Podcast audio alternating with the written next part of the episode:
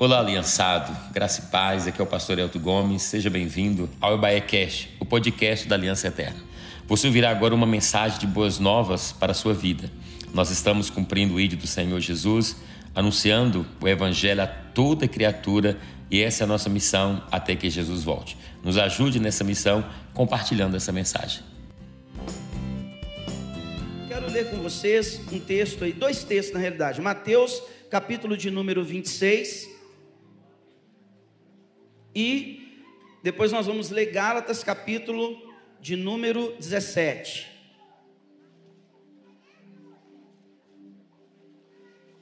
Vou pedir um pouquinho da paciência dos irmãos, para a gente. Estourando, estourando. Vou tentar em 15 minutos encerrar, amém? Mateus capítulo 26, versículo 13, diz assim: ó. Em verdade vos digo que onde quer que este evangelho for pregado em todo o mundo, também será referido o que ela fez para a memória sua. Amém? Mateus capítulo 26, 13, Jesus está falando daquela mulher que derramou o perfume sobre ele. E que isso produziu uma memória que seria contada nas futuras gerações. E agora Gálatas, capítulo 6, versículo 17. Desde agora, o apóstolo Paulo dizendo: Desde agora ninguém me inquiete, porque trago no meu corpo as marcas do Senhor Jesus. Amém, irmãos?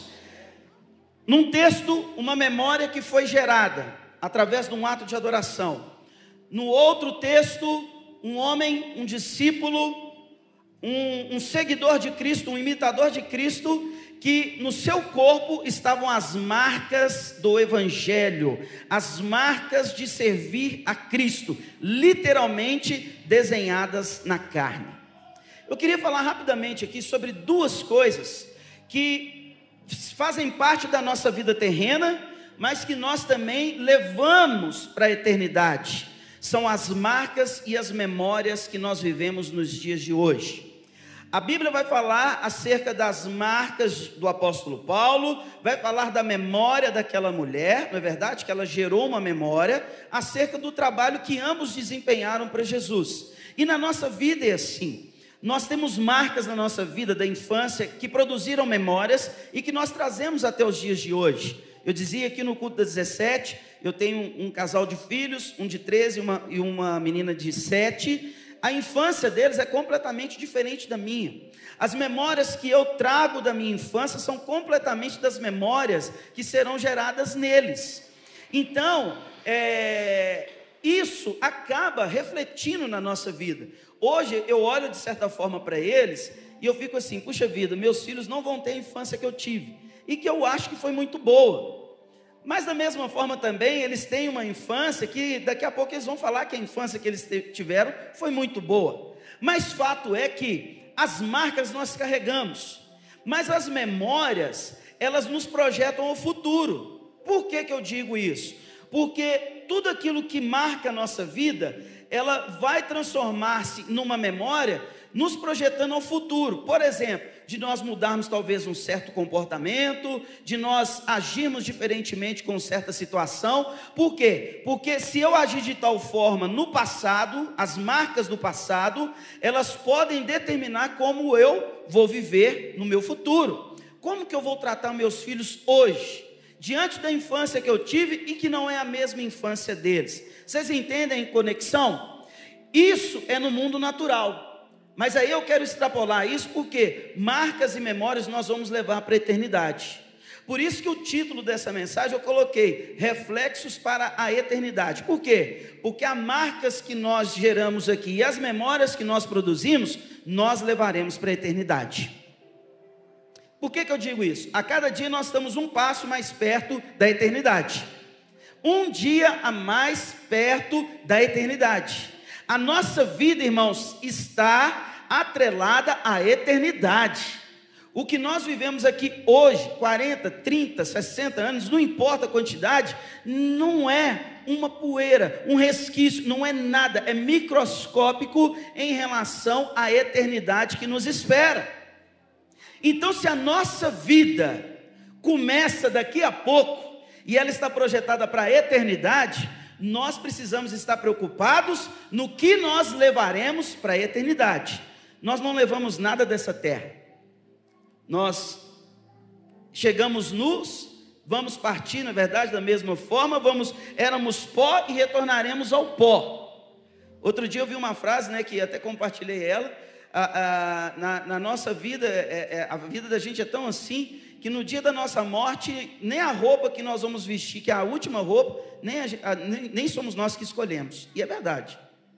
As pessoas que vão nos enterrar é que vão escolher de que forma nós seremos enterrados. Então, a vida aqui ela é muito breve, muito passageira.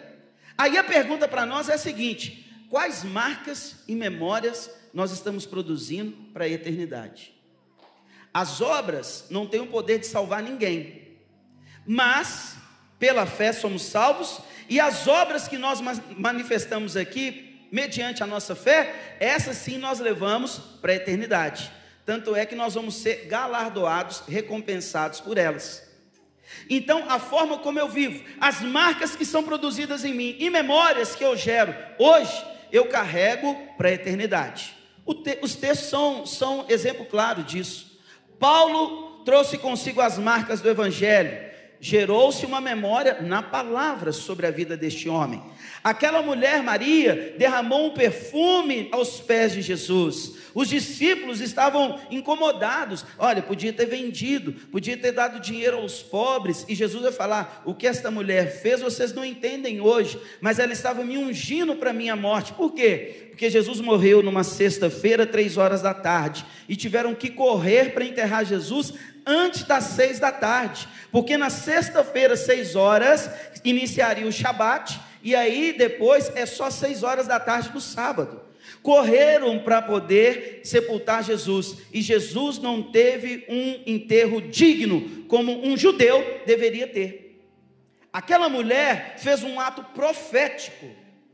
E Jesus vai dizer: Olha, o que essa mulher fez, vocês não entendem, mas ela está me ungindo para a minha morte. Isso é, todo o corpo né, antes de ser sepultado, ele era preparado, ele era é, envolvido por perfumes aromáticos. Aquela mulher estava fazendo um ato profético acerca do sepultamento de Jesus, e isso gerou algo no coração de Deus.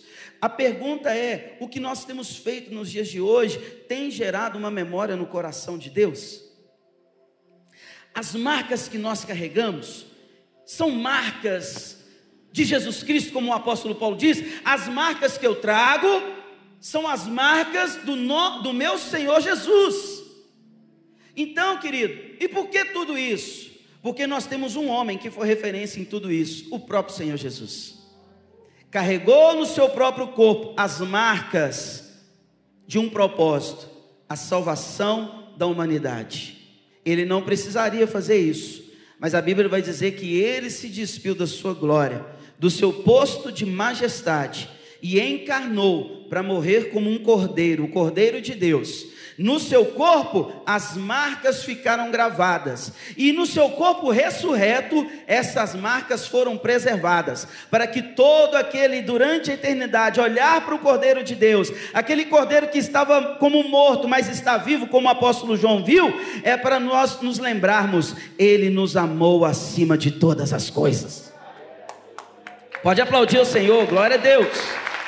Aleluia. Então, irmãos, nós temos as marcas do Evangelho, nós temos as memórias do Evangelho que nós produzimos e vamos, são reflexos para a eternidade. Lembre-se na oração que Jesus nos ensinou: assim na terra como no céu. Então, a nossa vida hoje, nós temos que nos desligar da terra mais e mais e mais, para nós estarmos completamente conectados no céu. A cada dia nós damos um passo para a eternidade, irmãos. E daqui a pouco nós vamos desfrutar dessa eternidade. A grande questão é que hoje muitas pessoas estão preocupadas em marcar território aqui preocupado com o número de seguidor, com isso, com relevância, com um monte de coisa. Nós precisamos trabalhar, precisamos estudar, precisamos de todas essas coisas, mas a nossa vida não está atrelada a essas coisas. A vida do cristão, a vida daquele que é lavado, remido no sangue do Cordeiro, ele sabe, o tesouro dele não está aqui na terra, o tesouro dele está nos céus. Nós não somos, Jesus diz que nós não somos deste mundo, a nossa pátria está no céu, a nossa morada está no céu, nós devemos ajuntar tesouros no céu, o nosso Deus está no céu, em breve ele virá do céu para nos buscar e nos levar para o céu. Então a nossa vida está lá, o que nós estamos produzindo? Para lá.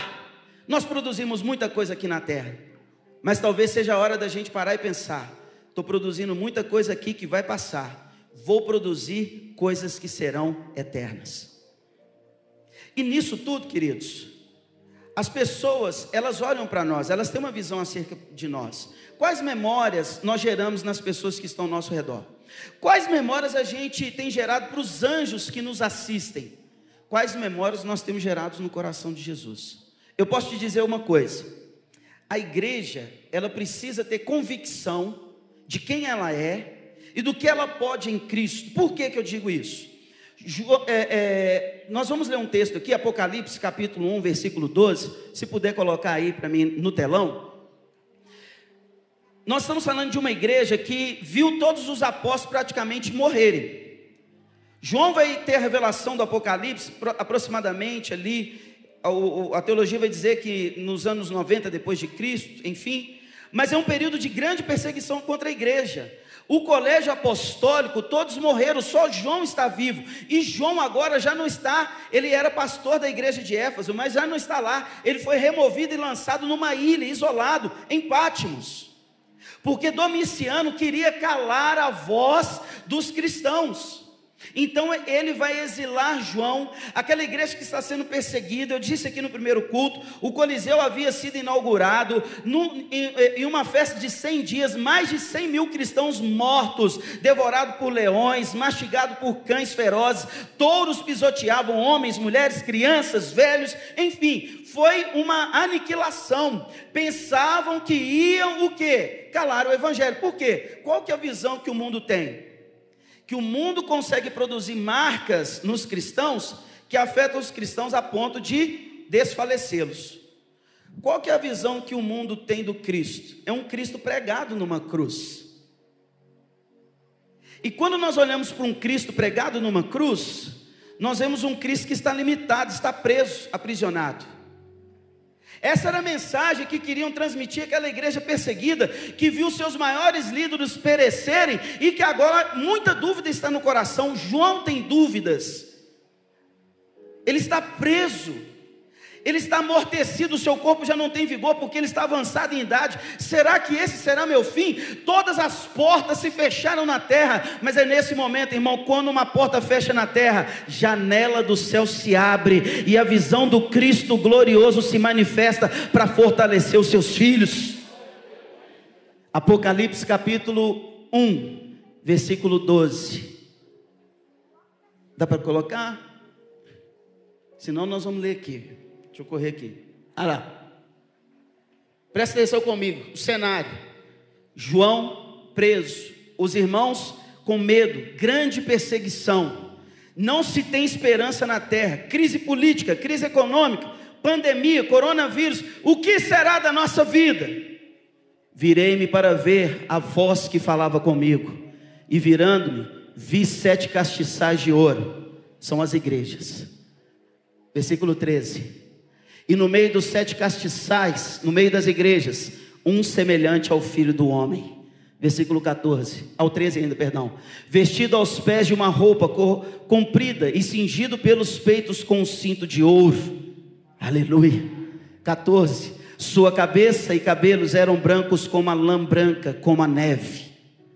E seus olhos como chamas de fogo. Olha a visão do Cristo. Olha as marcas do Cristo e os seus pés semelhantes a latão reluzente, como se tivessem sido refinados numa fornalha, e a sua voz com a voz de muitas águas. E ele tinha na sua destra sete estrelas, e da sua boca saía uma espada aguda de dois fios. E o seu rosto era como o sol, quando na sua força resplandece. Aleluia. E eu, quando o vi, caí a seus pés como morto. E ele pôs sobre mim a sua destra, versículo ainda 17, dizendo-me: Não temas, eu sou o primeiro e o último. E o que vivo e fui morto, mas ei que aqui estou vivo para todos sempre. Amém.